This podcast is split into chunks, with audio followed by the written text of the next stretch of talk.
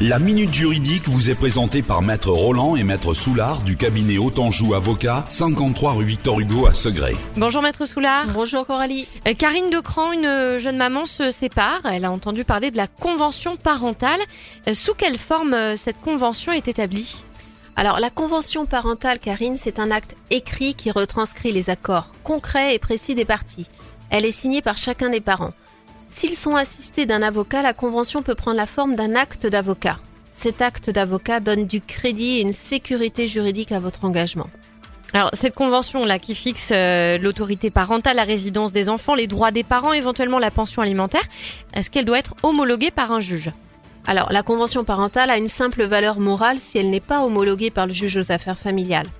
Un parent qui déciderait de ne plus respecter les termes de cet accord, non homologué par le juge, ne violerait pas une décision de justice. Il faut donc homologuer euh, cet accord et cette convention parentale pour avoir une décision du juge.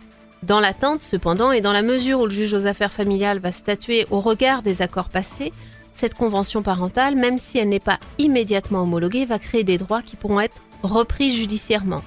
Sa rédaction et son contenu doivent être précis. Mieux vaut donc demander conseil à un avocat. Comme vous par exemple, Maître Soulard, merci. Autanjou Avocat, cabinet d'avocats installé à Segré depuis plus de 7 ans pour vous conseiller et vous défendre.